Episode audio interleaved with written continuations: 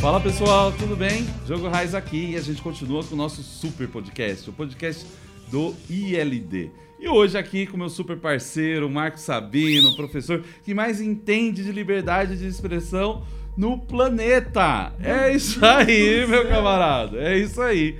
Marcão, eu tô louco pra ter essa ideia contigo, porque eu vi rolando nos jornais essa semana que foi ressuscitado um filme polêmico de 2017 do Fábio Pochá e Danilo Gentili e foi reclassificado, foi, é, houve uma portaria mandando retirar das plataformas de streaming, tudo sob acusação de incentivo à pedofilia, ato com conotação sexual com criança.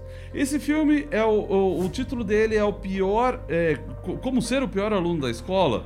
E esse esse filme já estava nas plataformas desde 2017. Porém, agora, em 2022, nessa semana, parece que só se fala disso. Marcão, diga aí, cara. Faz a gente entender o que é que tá rolando nessa parada. Muito bem, meu querido professor Diogo Reis, meus queridos ouvintes e também meus queridos telespectadores. Dá pra falar telespectador no YouTube? Não, né? Meus queridos usuários do YouTube. Também Usuário é é ruim, droga, né, velho? né? Usuário de Tipo droga, droga, né? é. Meus queridos youtubers. Não, Não, youtuber tipo, é quem faz... Teletubbies. Não. Não, Teletubbies também não. Então, você que tá vendo a gente pelo YouTube, você mesmo. Muito bom dia pra vocês, boa tarde, boa noite, qual seja o período que vocês assistem a gente. É um prazer estar aqui. Isso que o professor Diogo Reis falou, que eu seria a maior autoridade em liberdade de expressão do planeta, em publicidade é uma técnica que se chama puffing ou puffering. Uma técnica bastante controversa, mas utilizada muito grandemente nos Estados Unidos, como por exemplo, o meu é mais gostoso, o meu é melhor do mundo, é o sangue das galáxias, porque é um evidente exagero. Então, o professor Diogo Reis, ele evidentemente exagera porque é meu amigo e meu parceiro e não tem nada disso aqui. Na verdade, a gente precisa mesmo é de vocês para nos iluminarem a gente e também do professor Diogo, da Rachel, do Marcelo, para poder nos iluminar. Com relação ao tema do filme é, que você falou, professor Diogo, polêmica. Polêmica é aqui no podcast ILD. E já que a gente vai falar de polêmica, nós é, é bastante interessante, Diogo, é, essa situação do filme, né? É, como, como ser ou como se tornar o pior aluno da escola, porque ele é um filme. Ele é um filme claramente cujo público-alvo é um público-alvo adolescente. Né? Ele não é um filme infantil. Inclusive, a classificação indicativa do Ministério da Justiça para esse filme, antes dessa polêmica toda, já que ele era de 2017, como você falou, era de 14 anos. E 14 anos, nós sabemos que 14 anos são pessoas que são adolescentes. É muito importante a gente fazer, professor Diogo, que, as pessoas que nos assistem, uma ressalva que é, é, é, é- é fundamental para o início dessa conversa. Porque é muito importante que nós saibamos que a classificação indicativa, como disse o Supremo Tribunal Federal, ela nada, nada mais é do que indicativa. A classificação indicativa não é compulsória. O que isso significa? Significa que existe um órgão do governo Nesse sentido, o próprio Ministério da Justiça, que realiza essa classificação indicativa, por mandamento do Estatuto da Criança e Adolescente, Lei 8069 de eh, 1990, que estabelece que as, eh, eh, os filmes, conteúdos direcionados aos espectadores em geral, leitores em geral, serão classificados com relação ao público para qual eles são indicados. O que acontece? Acontece assim: alguém que é desinteressado, alguém que zela pela justiça, nesse caso o Estado e o Ministério da Justiça, eles avaliam esse conteúdo para saber se esse conteúdo é indicado. Não necessariamente por quem o produtor disse que. Para quem o produtor disse que ele seria indicado, mas para quem ele, o Ministério da Justiça, acha que é indicado. Na leitura original do Estatuto da Criança e Adolescente, havia um entendimento de que essa classificação era mandatória. O que significa que, se o Ministério da Justiça determinasse que a classificação era uma classificação acima de 18 anos, ela só poderia ser exibida no horário após as 23 horas, como determina a norma da classificação indicativa. Só que isso, professor Diogo Reis, para mim, não tem outra conotação senão a conotação de censura. Porque é alguém pior, pertencente ao corpo do Estado, que diz para quem fez o filme: não concordo com você. Eu acho que a classificação não é 14, ela é 18. E agora todo mundo vai ter que exibir a partir das 23 horas. A gente sabe que a partir das 23 horas muita gente está dormindo, né? Então, tem um público-alvo muito específico esse tipo de entretenimento a partir das 23 horas. Mas o Supremo Tribunal Federal, essa questão é, foi levada ao, ao, ao, Supremo a respeito da compulsoriedade da classificação indicativa, o Supremo disse a classificação é indicativa, ela não é compulsória. De modo que, de modo que, note bem, professor Diogo, notem bem vocês. O filme do Danilo Gentili, que no dia do, do, da gravação desse podcast, o Ministério da Justiça classificou, reclassificou de 14 para 18 anos, se a Globo quiser colocar ele no ar às duas da tarde, ela pode. Porque a classificação indicativa é uma orientação. Então ela não é mandatória. É isso que tem que ficar muito claro na cabeça da gente, porque os veículos, eles têm liberdade de programação. A liberdade de programação é prima irmã da liberdade editorial dos jornais e das revistas. O editor, ele coloca as matérias na revista na ordem que ele acha que seja mais conveniente e ele estabelece quais são as matérias para a revista dele de acordo com uma linha editorial. Na televisão acontece a mesma coisa, no rádio acontece a mesma coisa. E tá tudo certo com relação a isso. Feito esse aposto de vários minutos, e aí vocês me desculpem, a questão é, é, do filme do Danilo Gentili e diz respeito a uma cena do Fábio Porchat, que ele tá com é, é dois menores, eles têm cara de, de adolescente, é, eles estão investigando efetivamente quem escreveu o manual que eles acharam e eles chegam no Fábio Porchat e o Fábio Porchat sugere que os dois é, é, adolescentes que eles e ele fala literalmente batam uma punhetinha para o Fábio Porchat. A gente esquece o que aconteceu e em troca vocês batem uma punheta pro tio. E aí a cena se desenrola com algumas é, é, alusões a esse ato é, sexual, mas ela se desenrola de uma maneira bastante a lá Danilo Gentili e Fábio Porchat. É uma tiração de sarro. Então, é, olhando a cena, e muito cá entre nós, professor Diogo, eu não sei o que você achou da cena. O que, você achou da cena? Cara, eu achei a cena bizarra, assim. Eu, eu não, não achei é, bom, com, com, toda honestidade. Eu, eu achei o, o, o filme de mau gosto e a cena talvez nem se encaixava no, no próprio contexto do filme. Eu até assisti o filme todo para tentar entender se aquilo era recuperado em algum momento. Mas era um episódio isolado e, e não sei. Mas é, é lógico que uma coisa é, é olhar para a cena em matéria de gosto. Tipo, hum, achei uma, uma cena completamente fora. Mas não há exibição de, de órgão genital ou de alguma outra coisa. Há todo um contexto é, insinuando a masturbação ali. Sim. Agora, uh, uh, uh, o curioso é que eu acho que em matéria da, do próprio filme, né? Indo além do direito em si, a cena não faria falta nenhuma. Sim. E é justamente a cena que, que, que produz todo, todo, todo, toda, toda essa polêmica. confusão, toda essa polêmica. Talvez até seja esse um motivo porque ela tá ali também, né? Afinal. Pois é, talvez seja esse o motivo pelo qual ela está ali. Afinal de contas, como conversávamos antes deste episódio aqui, hoje o filme está entre os quatro principais downloads de filme de exibição de filme no Brasil. Então o que aconteceu, e estava conversando aqui com o professor Diogo, é o popular efeito Streisand do, dessa questão toda da polêmica.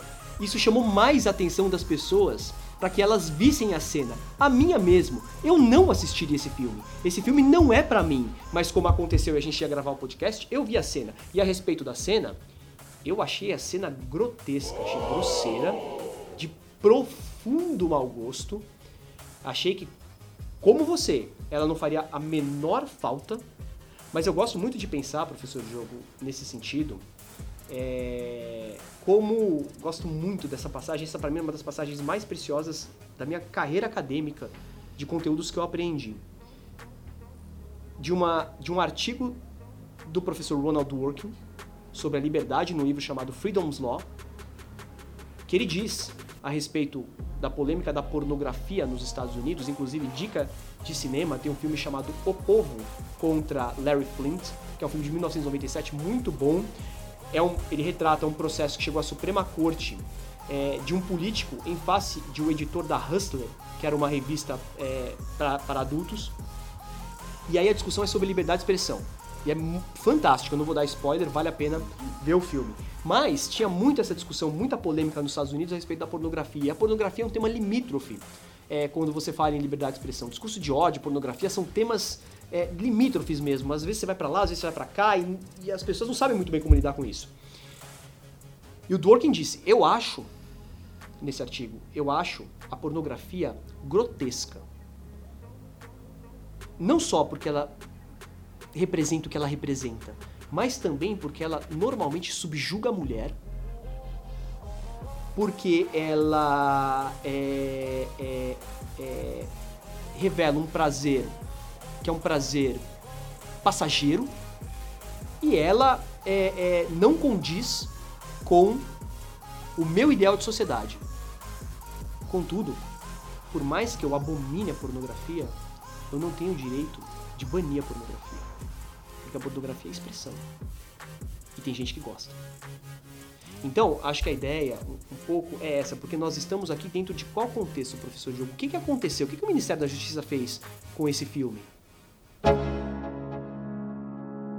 Pois é, olha só, a gente teve um, uma saga que foi que de alguma maneira foi é, acabou despertando depois de cinco anos da existência desse filme. É. Começa com uma portaria mandando remover da, da, o, do Ministério da Justiça, mandando remover esse, esse filme de todas as plataformas de streams. Depois, é, sob pena de multa de 50 mil reais por dia para quem não remover. Depois houve a reclassificação para 18 anos e, e, e, exigindo então exibição 20, a partir das 23 horas. E no, nesse meio tempo, ou esse vídeo acabou sendo é, assistido por muitas pessoas e acabou entrando no top 5 da Netflix aqui no Brasil. Ou seja, a gente teve uma transformação e uma forma de ressuscitar é, esse, esse filme ali. E essa cena polêmica que sugere a masturbação de uma, de uma criança, um adolescente, provavelmente adolescente, é, com um, um, ambos os personagens ali naquele filme, é, me parece de profundo mau gosto e um negócio meio que nada a ver, mas eu acho que é onde a gente vê se a liberdade existe ou não existe. Porque quando a gente tá falando tudo que todo mundo concorda, tudo que todo mundo gosta, a liberdade sequer é testada. É tá? fácil. Tá tudo ali no, no mesmo Todo mundo rolê. gosta. Se você é. sair na rua e perguntar, você gosta da liberdade de expressão? O cara fala, claro. Você defende a liberdade de expressão? Claro que sim. Você gosta da liberdade de expressão? Claro que sim. Que time você torce? Eu sou corintiano. Você gosta de palmeirense falando mal do Corinthians? Não, não gosto. Chupa, gambá!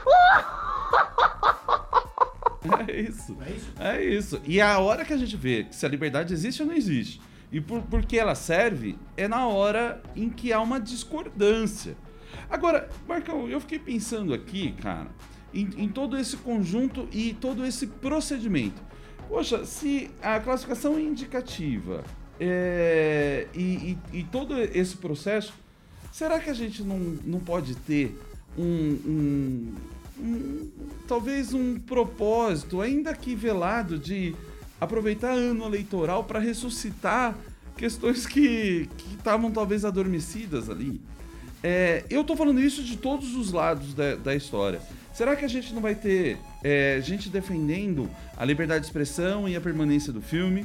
Gente atacando o, a existência do filme e a sua permanência e transformando isso em pauta, por exemplo, pró-Bolsonaro ou contra Bolsonaro. Ou, não, ou seja, disso. a coisa toda ela parece que acaba englobando e entrando nessa polarização política que a gente tem. Sim. Como se não, não for o motivo, é talvez o, o espaço onde é, na, a arena onde essa briga vai se travar de novo. Sim, sim, sim. Porque esse, essa situação, porque vejam, né, é, meus caros e minhas caras, o Ministério da Justiça ontem proferiu um despacho num processo administrativo iniciado de ofício pelo Departamento de Proteção e Defesa do Consumidor, que responde ao próprio ministro da Justiça, suspendendo, como disse o professor Diogo, a exibição do filme em diversas plataformas nominadas: Netflix, Globo, Google, dentre outras. Sob pena, como você disse, de 50 mil reais por mês. Ou seja, o que fez o ministro da Justiça baseado no ECA e no Código de Defesa do Consumidor, aliás, Diogo, cuja, cuja constitucionalidade eu acho bastante duvidosa. Bastante duvidosa. Só que se eu sou uma plataforma, eu cumpro.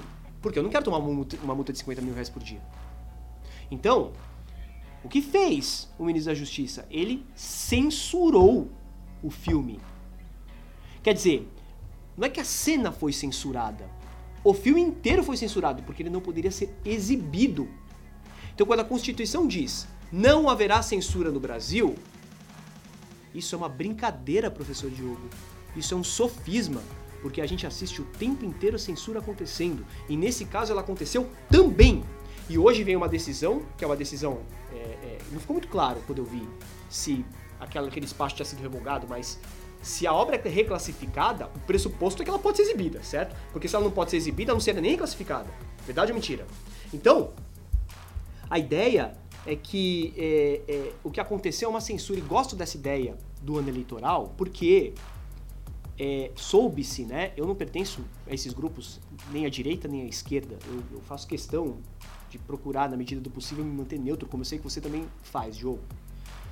É, mas eu soube que nos grupos mais à direita, né, mais, mais é, é, ligados ao bolsonarismo, a grita foi geral, porque nós vamos nos lembrar que há uma pauta dos bons costumes do governo. A ministra Damares Alves, é, por várias vezes, encampou pautas de bons costumes. E uma pauta que me era muito sensível, eu até escrevi, foi publicado no J Respeito, é aquela ideia daquele projeto de lei escola sem partido. Quer dizer, que você não podia falar em sala de aula determinadas coisas. É censura isso, você é proibido de falar determinadas coisas.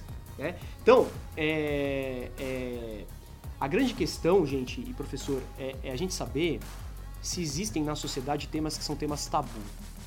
Porque se existem na sociedade temas tabu e a sociedade entra em acordo com isso, então a gente admite censura a esses temas. Por exemplo, não vamos falar do nazismo. O que aconteceu com aquele monarque. Monarque, para mim, velho, é marca de bicicleta. Eu nem conhecia aquele cara. Né? Mas o que aconteceu com aquele cara? Falou do nazismo. Ah, porque perdeu o patrocínio, PPP, porque não sei o que, vão abrir investigação contra ele, etc. Então existem temas tabus. Eu não posso falar do nazismo. É isso. Então hoje eu tenho um tema tabu, eu não posso falar do nazismo. Amanhã, qual vai ser o tema tabu da ordem? Da ordem? O comunismo? Eu também não posso falar do comunismo. Daí, depois, qual vai ser o tema tabu? Vai ser é, o bestialismo, que é o sexo com animais? Eu não posso mais falar. Qual vai ser o outro tema tabu? A corrupção. Eu não posso mais falar sobre corrupção, porque a corrupção é tão ruim quanto essas coisas aí. E a gente tem que falar. É interessante porque eu tô com esse tema bastante candente, porque na segunda-feira eu fui dar um, eu fui participar de uma aula do professor Fernando Schiller, que já esteve aqui com a gente, no INSPER. E o, o, o filme que era o mote para os alunos era O Povo contra Larry Flint. E eu fui revisitar o caso Hustler versus Falwell. Hustler e Larry Flint versus Falwell, que é, que é, o, que é o caso paradigma da Suprema Corte. E a gente teve essa discussão, quer dizer, existem temas tabus? Pornografia é um tema tabu? Eu não posso falar de pornografia. O risco de você ter temas tabus na sociedade é você ter uma blacklist, tipo McCarthy, na década de 1940, que colocou quem eram os comunistas. Eu tenho uma, uma página em branco, uma lista, esses temas são tabus. Não serão falados sobre a sociedade. Sabe o que isso me lembra, professor Diogo, que eu tô lendo? 1984, é, velho. É... Que é uma coisa que a gente vive hoje. Não é só com o Ministério da Justiça e com o filme do Danilo Gentili e do Fábio Porchat. É também com a Rússia. Na Rússia você não pode falar, dentro da Rússia, que tá tendo uma guerra. Você não pode falar o óbvio, senão você vai pra cadeia. Os caras estão prendendo criança lá, velho. Criança. Senão você vai pra cadeia. Então que mundo é esse que a gente não pode falar? Que liberdade é essa que de fato a gente tem?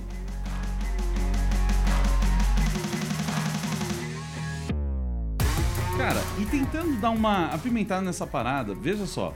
Então, se eu entendi, o Ministério da Justiça pode abrir de ofício, pode reclassificar, pode é, fazer esse despacho, mas as emissoras ou plataforma de streaming, de streaming pode não não não não cumprir, não não aceitar ali. E aí, é, é, então a gente teria um problema de efetividade dessa determinação. Ainda assim, uma determinação inefetiva ainda seria censura. Porque é, eu, eu, eu, lembro da, da, da, faculdade de Direito, lá no começo tinha um professor que falava assim, ó, é, lei sem sanção é mera recomendação. Então, Sim. tipo assim, se você prevê que não pode uma coisa, mas não prevê uma punição, uma forma de, de, de exigir aquilo, aquilo é mera recomendação. E e qual é esse, qual é o espaço disso? Porque se não é possível proibir e o Ministério da Justiça faz esse ato, ele estaria cumprindo o seu dever sem censurar ou estaria censurando? Já que a sua medida talvez seja inefetiva para que possa realmente é, explodir esse filme, tirar esse filme da parada. Que, como fica essa relação, cara? É, o, o, o despacho do ministro, né, o despacho da data de ontem, ele é um despacho censório o que o ministro fez, no fim das contas, e aí, né, ele pode se apoiar em várias normas. Está lá até o artigo 227 da Constituição, né? Mas nas normas que ele se apoia, não está dito que ele pode suspender a exibição de um filme. Ainda assim, é, o que ele faz, na verdade, na minha opinião, é capaz até de gerar reclamação ao Supremo Tribunal Federal, porque é um desrespeito à decisão da classificação indicativa. Ele, ele forçou uma classificação indicativa. Pior, ele censurou o filme, e quando ele estabelece, quer dizer, existe uma inefetividade porque o negócio está rolando ali. Então ele está penalizando, está rolando na internet, todo mundo viu. Então assim, ele colocou o Google no, no, no, polo passivo dessa sanção, mas acontece que não é só o Google. Acontece que o negócio já viralizou. Qual é a efetividade efetivamente desse tipo de, de situação se não mostrar quem que lidera o nosso governo na classificação de obras e o que eles pensam a respeito de determinadas obras. Eu quero ressaltar aqui, de novo, eu achei a cena terrível, de mau gosto, e eu não exibiria em casa. Mas até aí, eu sou do working. Eu vou proibir todo mundo de ver? Tem gente que vai achar normal.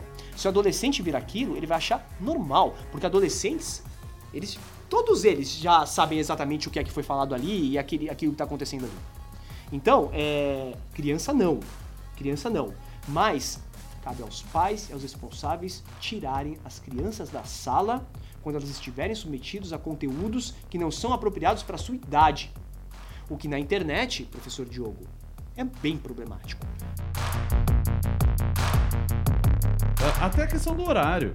Fico imaginando, falar assim, não, esse filme só pode ser passado após as 23 horas. É. Todo mundo assiste na plataforma de streaming a hora que quiser. Então, a, a, a gente está falando. Será que a gente não está falando de um, de um sistema que talvez não caiba mais? De uma forma e um procedimento que talvez não funcione mais?